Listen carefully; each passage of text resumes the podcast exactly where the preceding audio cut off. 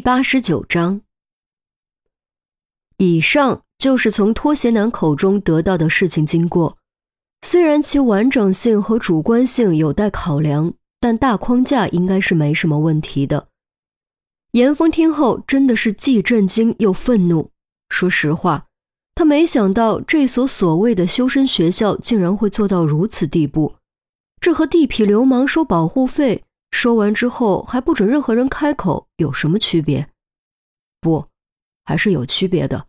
至少地痞流氓可能不会对孩子这么狠。我对天发誓，我说的都是真话。如果有半句假话，天打雷劈！拖鞋男举起手，竖起双指。严峰强压怒气，沉声问：“你大哥他是怎么接下这个任务的？有没有文件、资料、录音什么的？”拖鞋男想了想，好像没有。你可要想清楚，这是戴罪立功的好机会。严峰强调。拖鞋男又想了想，哎，好像真没有，具体我也不是特别清楚。严峰不由蹙起了眉头，凶器即便找到了，也基本找不到指纹。如果找不到其他证据，很难给光头男定罪，更无法牵扯出背后的主谋。知道的我真的都说了，人也不是我杀的，我也主动坦白了，应该没我什么事儿了吧？拖鞋男试探着问。严峰没有回答，直接转身走了出去。喂喂，你你你你倒是给个回话呀！光头男的喊声被门隔绝，严峰在门口站了一会儿，前往抽烟女的询问室。差不多的招数又来了一遍。抽烟女和光头男的确是情人关系，和拖鞋男相比，他配合的不是那么主动，有些地方说的很含糊，还有些地方想耍小聪明蒙混过去。严峰已经有了拖鞋男的证词，对事情的大概有了了解。主动给他纠正了几次，让他彻底相信拖鞋男那边已经招供，断绝了耍小聪明的心思。最终得到的结果两边基本一致，自此整个事件的脉络基本可以确定：王小雷和白婷在修身学校中遭到虐待，出来后决定向社会揭发，遭到修身学校的打击报复。王小雷被失手打成重伤。抛入河中溺水致死。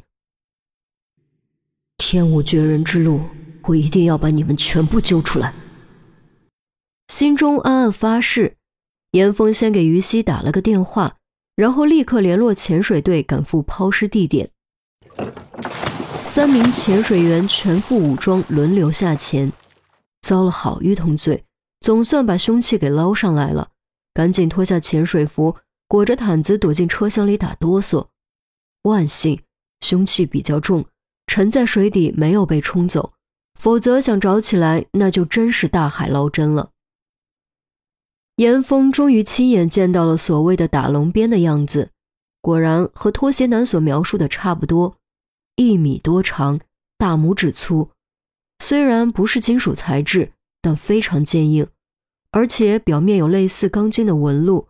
正好和尸体上的淤痕相匹配，这也是为什么严峰第一次看到淤痕会以为是钢筋所致。再次感谢潜水队这么晚出来帮忙，严峰带着凶器返回支队，交给技术人员看能不能找到指纹和残留的血液。虽然希望很渺茫，但哪怕有一丝希望，也总是要试一试的。做完这些之后，严峰才终于有机会歇口气。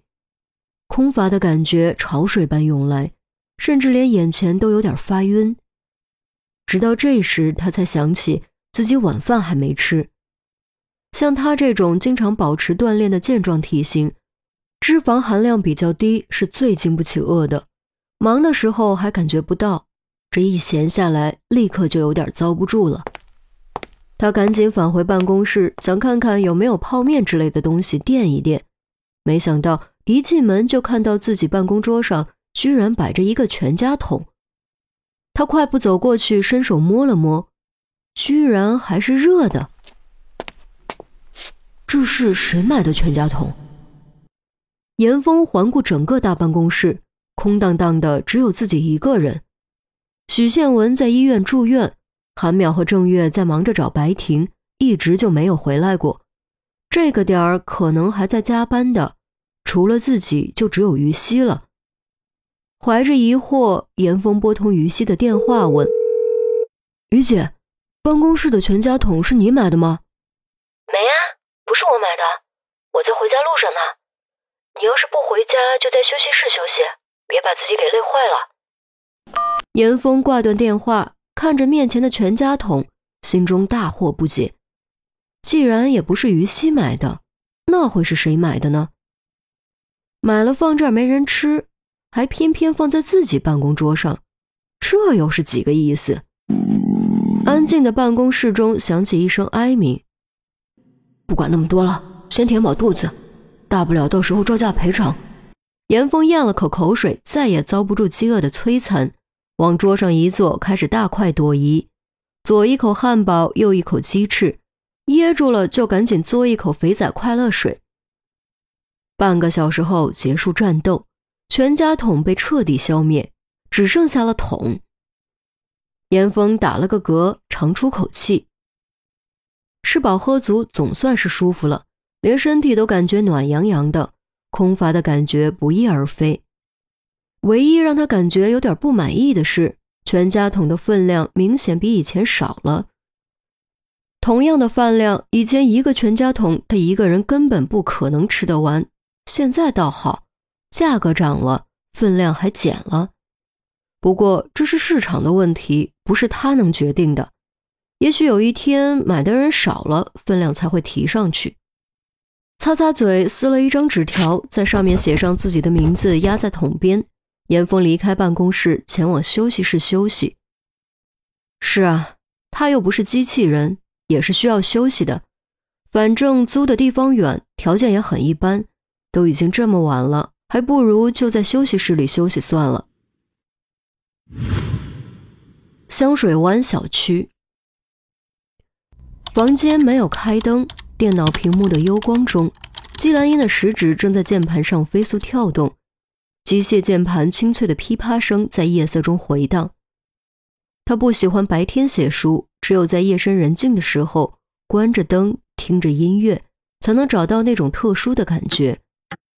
终于，当时钟跳到零点的瞬间，最后一个标点符号敲下，季兰英舒舒服服地伸了个懒腰。新的章节终于写完了，这次写的很有感觉，他很满意。